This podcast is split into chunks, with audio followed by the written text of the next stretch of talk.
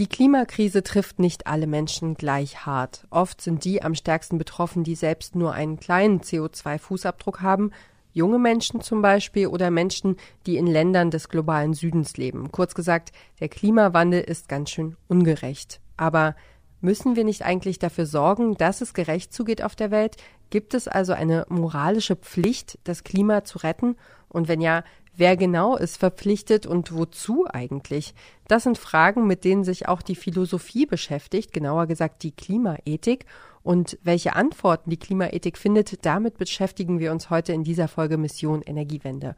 Mein Name ist Ina Lebetjew und ich darf zum ersten Mal euch an dieser Stelle begrüßen. Ich bin seit ein paar Monaten Redaktionsleiterin beim Podcast Radio Detektor FM und freue mich sehr, dass ich ab jetzt auch bei Mission Energiewende an Bord sein darf. Also schön, dass auch ihr dabei seid. Hi. Mission Energiewende. Der Detektor FM Podcast zum Klimawandel und neuen Energielösungen. Eine Kooperation mit dem Klimaschutzunternehmen Lichtblick.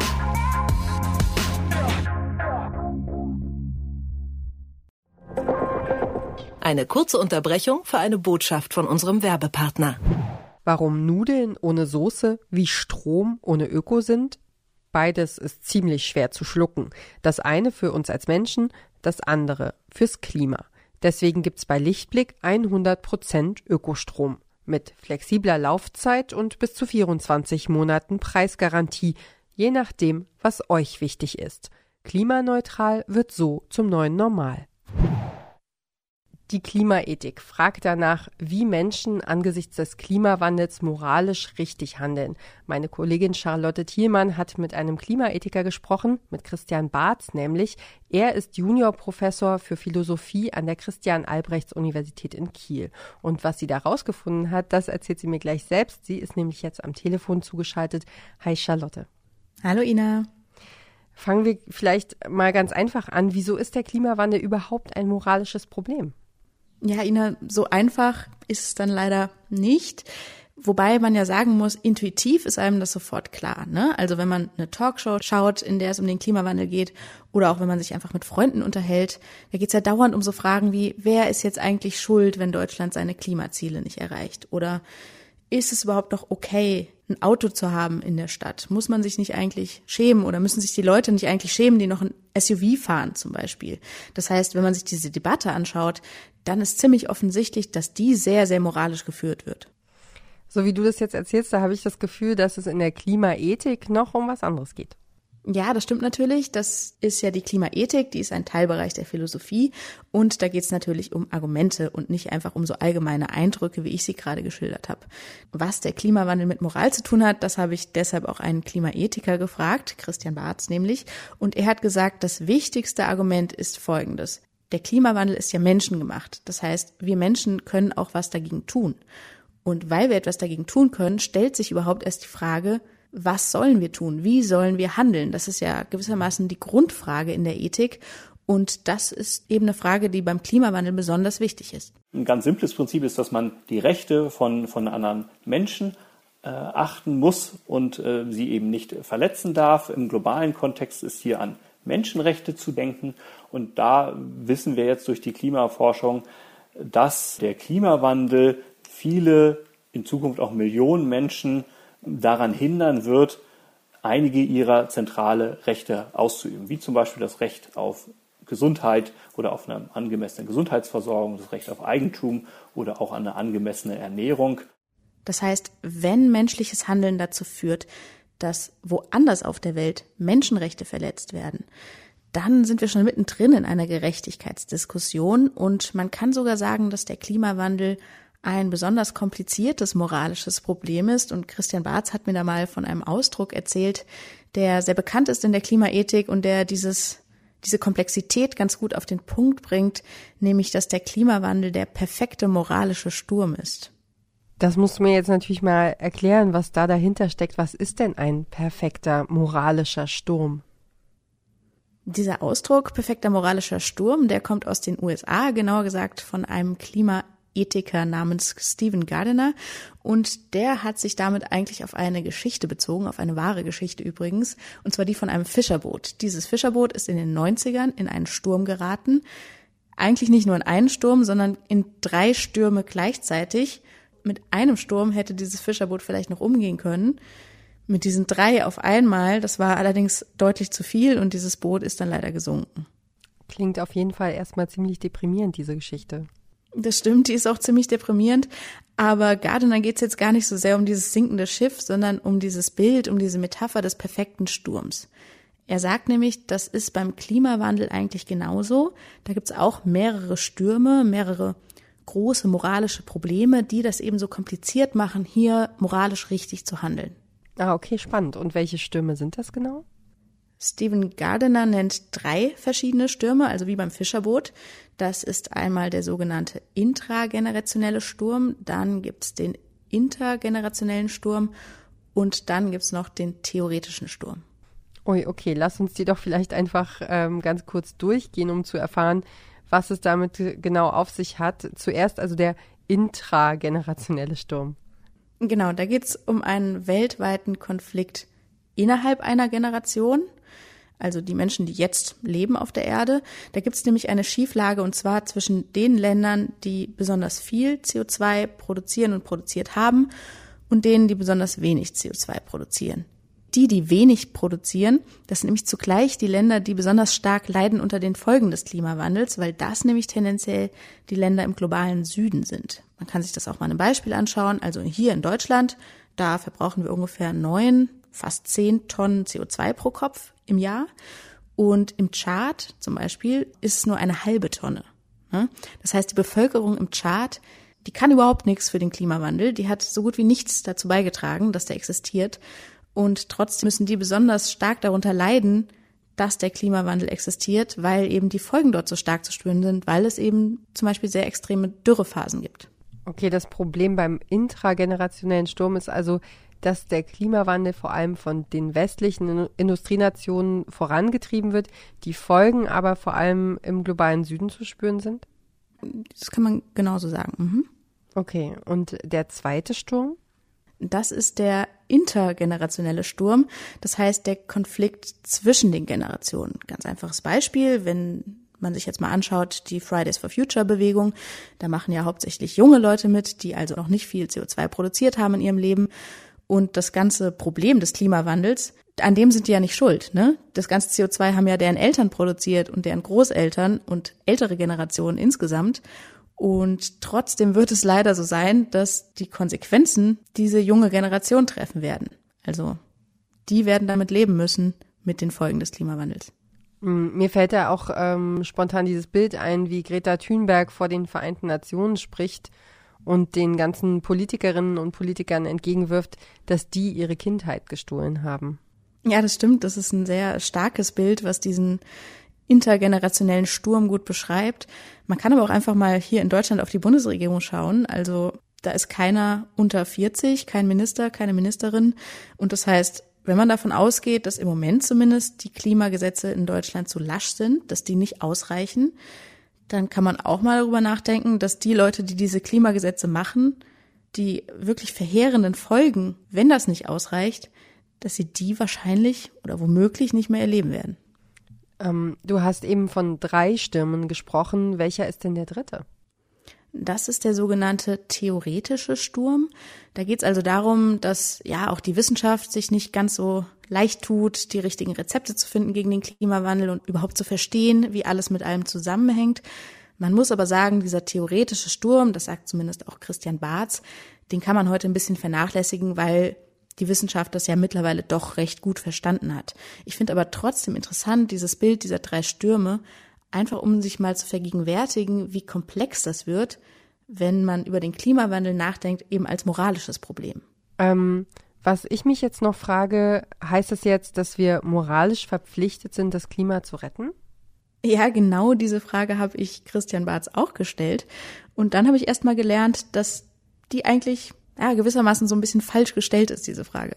Eine Pflicht, das Klima zu retten, hat niemand aus dem einfachen Grund, weil es nur sinnvoll ist, wenn oder weil die Moral nur etwas fordern sollte, was ähm, auch erfüllt werden kann. Und niemand, kein, kein existierender Akteur auf der Welt verfügt über die Fähigkeit, das Klima zu retten. weil das eben nur gemeinsam geschehen kann. Ein Großteil der derzeitigen Hauptemittenten von Treibhausgas muss die Emissionen reduzieren. Sonst äh, wird es auch mit der Klimarettung nichts. Das heißt, eine moralische Pflicht, das Klima zu retten, die gibt es sicherlich nicht. Aber das heißt natürlich nicht, dass es jetzt überhaupt keine moralischen Pflichten gibt, wenn es um den Klimawandel geht. Die Pflicht wäre dann nicht das Klima zu retten, sondern eher seinen eigenen persönlichen Beitrag zu leisten zum Klimaschutz. Genau, und das hat Christian Barth mir auch erzählt, dass sich bei dieser ja, sehr allgemeinen Pflicht irgendwie beizutragen zum Klimaschutz, dass sich da in der Klimaethik eigentlich alle einig sind. Die Debatte ging vor vielen Jahren los, eben mit der Frage, na, der Klimawandel, was bedeutet das jetzt eigentlich moralisch? Und da gab es am Anfang eben auch ein sehr breites Meinungsspektrum. Und nach einigen Jahren der Debatte ist man dann sich insofern einig, als dass man ähm, sagt, ja, natürlich gibt es eine moralische Pflicht, das Klima zu schützen. Übrigens hat Christian Barth zu dieser Frage nach dem Klimaretten noch was Interessantes gesagt, wie ich finde. Und zwar, dass wir ja streng genommen gar nicht das Klima retten, sondern uns selbst. Weil dem Klima ist es ja eigentlich egal, ob es sich verändert oder nicht. Ja, das ergibt Sinn, aber Klima retten, das weiß doch eigentlich jeder, was damit tatsächlich gemeint ist, oder? Das stimmt schon, das ist jetzt auch nicht ein wahnsinnig wichtiger Punkt, aber ich fand es trotzdem einen ganz interessanten Hinweis, weil es eben in dieser Klimadebatte, da kriegt man ganz schnell das Gefühl, hier geht es um irgendwelche selbstlosen Aktionen, endlich mal was für das Klima zu tun. Und wenn man mal drüber nachdenkt, dass es eigentlich um uns geht, ne, um die Menschheit, dann wird auch ziemlich schnell klar, Klimaschutz ist was Sinnvolles, Klimaschutz ist was Richtiges. Aber das Klima zu schützen, das heißt jetzt nicht, dass man irgendein krasser Märtyrer ist, der sich selbstlos opfert für das Klima. Ich würde jetzt ganz gerne nochmal zurückkommen auf diese allgemeine Pflicht, das Klima zu schützen. Was heißt das denn jetzt konkret? Ja, da ist es natürlich wie bei allen Dingen, wenn es konkret wird, wird es komplizierter. Ähm, erstmal muss man zwei Dinge unterscheiden, denke ich. Das erste ist, wer ist eigentlich verpflichtet? Also geht es hier wirklich um dich und um mich? Sind wir beide jetzt zum Beispiel verpflichtet, mit dem Fahrrad in die Redaktion zu kommen, solche Dinge? Oder geht es dann nicht um andere Gruppen, also die Regierung, Nichtregierungsorganisationen, Unternehmen? Das ist die eine Frage. Die andere Frage ist, was bedeutet das jetzt für die Person oder die Gruppe, die eine Pflicht hat? Wozu ist die eigentlich genau verpflichtet? Fangen wir doch vielleicht mal mit der ersten Frage an. Wer eigentlich verpflichtet ist, sein Verhalten zu ändern? Mir geht's ja so, ich weiß ja, dass meine persönliche CO2-Bilanz jetzt keinen großen Unterschied machen wird, wahrscheinlich für das große Ganze. Und trotzdem habe ich manchmal ein schlechtes Gewissen. Also wenn zum Beispiel im Haushalt viel Verpackungsmüll anfällt, weil wir es wieder nicht geschafft haben, unverpackt einkaufen zu gehen, obwohl wir es gerne machen würden. Ähm ja, also dieses äh, leicht schlechte Gewissen, das äh, kenne ich auf jeden Fall und ich weiß auch, dass das viele andere Menschen auch kennen. Ich habe das nicht so sehr bei beim Einkaufen, aber bei so Situationen zum Beispiel immer, wenn ich so einen To-Go-Kaffeebecher wegschmeiße, denke ich so, ah, das hätte nicht sein müssen. Trotzdem würde ich intuitiv denken, die Bundesregierung hat wahrscheinlich eine größere Verantwortung als du und ich, wenn es ums Klima geht, oder? Ja, da bist du mit deinem äh, Bauchgefühl tatsächlich ziemlich nah dran an dem, was auch Klimaethikerinnen und Klimaethiker sagen. Und auch das hat Christian Barz mir genau erklärt. Die Gesetzgebung der deutschen Bundesregierung hat einen sehr großen Einfluss darauf, wie viele Treibhausgasemissionen jetzt auf dem Gebiet ähm, der Deutschen Bundesrepublik emittiert werden. Und sie sind ja auch die gewählten RepräsentantInnen der deutschen Bürger und haben damit die Aufgabe, Probleme, die uns alle betreffen, wie zum Beispiel den Klimaschutz im Sinne des Gemeinwohls zu lösen oder zu einer Lösung beizutragen. Und insofern besteht hier große Einigkeit, dass zunächst einmal und zuallererst ähm, alle Regierungen dieser Erde äh, die konkrete moralische Pflicht haben, den Beitrag ihres jeweiligen Landes zum Klimawandel so weit wie möglich zu reduzieren. Die größte und wichtigste Pflicht, die haben also nicht du und ich oder wir Einzelpersonen, sondern die liegt bei der Politik, zwar ganz besonders bei den nationalen Regierungen und natürlich auch bei wichtigen überstaatlichen Akteuren. Ich denke da etwa an die Europäische Union. Und warum? Also wie wird das genau begründet? Das liegt an einem allgemeinen Argumentationsprinzip in der Philosophie. Und zwar ist das das sogenannte Leistungsfähigkeitsprinzip. Kurz gesagt bedeutet das, wer mehr machen kann, der muss auch mehr machen. Und jetzt in Bezug auf Regierungen zum Beispiel, die haben einfach einen viel größeren Handlungsspielraum als Einzelpersonen. Ne? Ich kann jetzt persönlich ganz gut auf ein Auto verzichten, ich kann das Rad nehmen, aber das bringt natürlich nicht sehr viel, wenn ich das mache. Die Bundesregierung kann jetzt Benzin teurer machen, mehr in Radwege investieren, sonst wie irgendwie Anreize setzen, dass mehr Leute das Rad nehmen und nicht das Auto. Und das hat natürlich insgesamt dann einen viel größeren Effekt. Also die Politik ist leistungsfähiger als du und ich und deshalb hat sie eine größere moralische Verantwortung. Genau, wobei man natürlich dann immer mitbedenken muss, was das heißt, wenn man über die Politik spricht. Also Deutschland hat natürlich sehr recht großen Handlungsspielraum, schon allein finanziell, wenn man das jetzt mal vergleicht mit, sagen wir mal, dem Chart. Das heißt aber auch, dass die reicheren Länder eine besonders große moralische Pflicht haben, Klimaschutz zu machen mehr als die ärmeren Länder. Und die reicheren Länder haben auch eine besondere moralische Pflicht, die ärmeren Länder zu unterstützen, weil der Klimawandel, auf den bereiten wir uns ja jetzt nicht vor, weil der irgendwann kommt, sondern er ist ja da. Und da geht es also, wenn man das moralisch betrachtet, auch um die Frage, was ist ein gerechter Umgang mit dem Klimawandel folgen? Wer finanziert zum Beispiel Anpassungsmaßnahmen an den Klimawandel vor Ort? Denn es geht ja auch darum, dass sich dieser intragenerationelle Sturm, über den wir vorhin gesprochen haben, dass der sich nicht noch weiter verstärkt. Da hattest du ja auch schon gesagt, dass die reicheren Länder auch mehr CO2 produzieren. Genau, das spielt auch eine große Rolle für die moralische Pflicht, aber das ist tatsächlich ein anderes Prinzip, also nicht das Leistungsfähigkeitsprinzip, sondern das sogenannte Verursacherprinzip. Das meint also eigentlich, wer das Klima kaputt gemacht hat, der muss es am Ende auch reparieren. Also zusammengefasst heißt das, aus dem Leistungsfähigkeitsprinzip folgt, dass reiche Länder eine besondere Verantwortung haben und aus dem Verursacherprinzip folgt, dass die Länder eine besondere Pflicht haben, die besonders viel CO2 produzieren, also doppelte Verantwortung für die Industrienationen. Genau, wobei man natürlich schon sagen muss, dass, ne, du hast es eben schon angedeutet, dass die beiden Prinzipien in dieser konkreten Frage eigentlich am Ende auf dasselbe hinauslaufen, ne? weil die reichen Staaten produzieren besonders viel CO2 und haben das auch in der Vergangenheit getan, sind also die Verursacher und gleichzeitig sind die reichen Staaten natürlich leistungsfähiger in dieser Frage. Das heißt, egal welches Prinzip man anlegt, am Ende kommt immer sowas raus wie jetzt zum Beispiel die Bundesrepublik Deutschland ist auf jeden Fall stärker verantwortlich für den Klimaschutz als der Chart. Okay. Ähm, ich würde jetzt zum Schluss gerne auch nochmal weggehen von den Regierungen und den Staaten und nochmal auf jeden Einzelnen gucken. Wie sieht's denn da aus? Bin ich denn jetzt moralisch verpflichtet, das Fahrrad zu nehmen? Also ich weiß gar nicht, ob du gerne das Fahrrad nimmst. Ich kann dir sagen, Du bist auf jeden Fall nicht verpflichtet, das Fahrrad zu nehmen. Wenn überhaupt, dann bist du dazu verpflichtet, irgendwie einen Beitrag zu leisten zum Klimaschutz. Aber tatsächlich ist es so, bei diesen individuellen Pflichten, da streiten sich auch die Klimaethikerinnen und Ethiker ziemlich. Christian Barth ist der Meinung, ja, ab bis zu einem gewissen Punkt ist jeder Einzelne auch verpflichtet, seinen Beitrag zu leisten, seine eigenen Emissionen zu reduzieren. Aber da gibt's wiederum andere, die das ganz anders sehen. Okay, und was sind da die so die wichtigsten Pro-Kontra-Argumente? Das wichtigste Argument gegen eine individuelle Pflicht ist auf jeden Fall, dass der Beitrag eines Einzelnen zum Klimaschutz so verschwindend gering ist, dass das im Großen und Ganzen gar keine Rolle spielt. Also ähm, ganz plump gesagt, ob ich jetzt morgens mit dem Fahrrad oder mit dem Auto zu meinem Arbeitsplatz fahre, ist tatsächlich dann für die Schäden, die durch den Klimawandel hervorgerufen werden, völlig irrelevant, weil der Beitrag einfach viel zu klein ist und Handlungen, die niemanden schädigen und sonst ähm, zu keiner signifikanten Risikoerhöhung führen oder ähnliches, die sind moralisch dann eben entsprechend auch zulässig. Das heißt, wenn dein Handeln, dein mit dem Fahrrad zur Arbeit kommen, wenn das einfach keinen Unterschied macht, wenn das keine Konsequenzen hat für andere Menschen, dann kann man auch nicht moralisch fordern, dass du das tust, dass du dein Verhalten änderst. Und das Argument dagegen wäre dann sowas wie Kleinvieh macht auch Mist, oder? Genau, also wäre natürlich schon sinnvoll, wenn nicht alle Leute sagen, nach mir die Sintflut, ich mache, was ich will.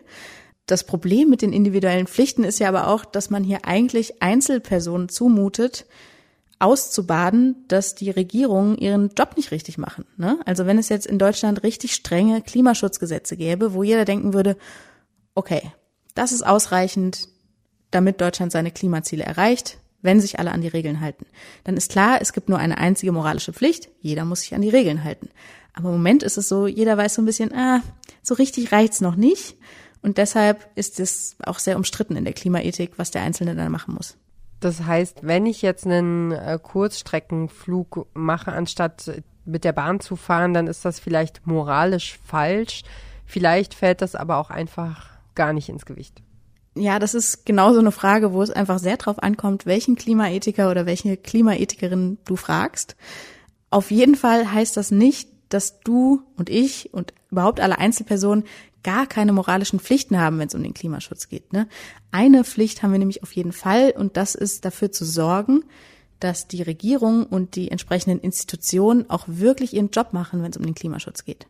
Hier könnte man von so etwas wie einer Pflicht ähm, zum politischen Engagement im Sinne des Klimaschutzes sprechen. Und da besteht auch relativ große Einigkeit in der wissenschaftlichen Literatur, also dass die Bürger kurz gesagt dazu verpflichtet sind, sich dafür einzusetzen, dass auf der institutionellen Ebene, sei es auf der Ebene der Kommune, der Stadt, des Bundeslandes oder eben auch der nationalen Bundesregierung wirksame Klimaschutzmaßnahmen beschlossen werden.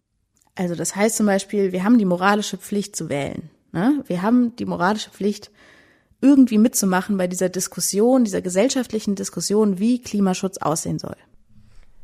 Gibt es denn auch eine moralische Pflicht, zum Beispiel demonstrieren zu gehen? Das ist auf jeden Fall eine Möglichkeit, seinen Beitrag zu leisten, eine ganz gute wahrscheinlich auch. Aber man muss jetzt nicht unbedingt demonstrieren, um seiner moralischen Pflicht nachzukommen. Es gibt ja tausend verschiedene Möglichkeiten, für sich in seinem Leben zu sagen, okay, ich ignoriere den Klimawandel nicht komplett. Ne? Und eine davon sind eben auch diese Konsumentscheidungen. Also wenn du jetzt sagst, ich nehme äh, die Bahn und nicht das Flugzeug, dann sendet das ja auch eine Message an die Politik, ähm, die sagt, ja, mir ist Klimaschutz wichtig, ich möchte, dass das eine Rolle spielt politisch. Und deshalb geht es bei diesen Konsumentscheidungen tatsächlich gar nicht so sehr um das CO2, das du konkret einsparst, sondern vielmehr an dieses Signal, ja, ich will, dass sich was ändert. Hast du denn persönlich einen Weg, einen guten Weg für dich gefunden, so deinen Beitrag zum Klimaschutz zu leisten? Ja, also so halbwegs würde ich sagen. Ähm, ich würde schon sagen, dass ich auf jeden Fall klimabewusster lebe als noch vor ein paar Jahren. Also ich würde jetzt nicht mehr einfach so übers Wochenende nach Rom fliegen oder so. Sowas habe ich schon gemacht vor ein paar Jahren noch. Ähm, tatsächlich habe ich aber auch das Gefühl, dass es gar nicht so wichtig ist, wie viel CO2 ich jetzt konkret ausstoße. Ich habe eher manchmal ein schlechtes Gewissen, dass ich denke, also dass das Thema politisch jetzt so wichtig ist, das liegt halt echt an so Gruppen wie Fridays for Future, die richtig Druck machen immer auf die Politik. Und da denke ich manchmal, boah, die haben den ganzen Stress, die haben die ganze Arbeit, die müssen sich beschimpfen lassen. Und ich sitze so auf dem Sofa und unterschreibe ab und zu mal eine Petition. Äh, und da habe ich eher das Gefühl, dass bei dieser Pflicht zum, ne, zum politischen Engagement, dass da bei mir doch noch deutlich Luft nach oben ist. Wobei du es ja auch gerade schon angesprochen hast mit den Signalen, den eigenen Entscheidungen, ähm, dass, äh, dass alles, was wir tun, ja irgendwie auch politisch ist. Ja. Und ähm, ich denke dann immer, dass wir, dass wir uns mit diesen Themen beschäftigen beruflich, also dass wir, dass wir darüber reden, dass wir, dass wir das immer wieder ansprechen und äh, das thematisieren, das ist ja auch, ist ja auch eine Form von, von politischem Engagement, wenn man so will. Also der Journalismus, wenn man sich, ich habe mich jetzt auch mehrere Jahre ähm, mit Umwelt- und Naturschutzthemen befasst und äh, finde das total spannend und wichtig und auch gut, dass wir das machen. Und äh, das ist so mein, mein kleiner Part, mir das schön zu reden, dass ich ja doch was tue, also das tue, was ich kann, zumindest. Ähm, abgesehen davon, also dass ich versuche, Müll zu sparen. genau. Das ist sehr schön, dass du das sagst. Das äh, beruhigt mich ein bisschen. Sehr gut.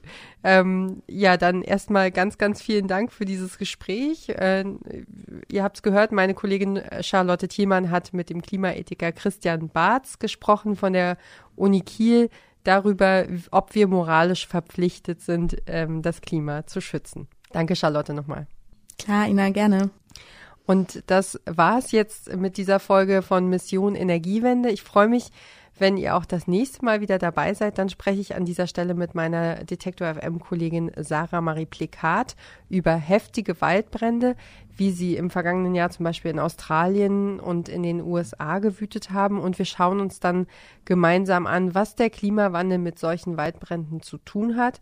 Und wenn ihr das nicht verpassen wollt, dann abonniert doch gern diesen Podcast auf Spotify oder da, wo ihr sonst gerne Podcasts hört. Und ich bin Ina Lebetjew und für heute sage ich vielen Dank fürs Zuhören und bis zum nächsten Mal. Ciao. Mission Energiewende. Der Detektor FM Podcast zum Klimawandel und neuen Energielösungen. Eine Kooperation mit dem Klimaschutzunternehmen Lichtblick.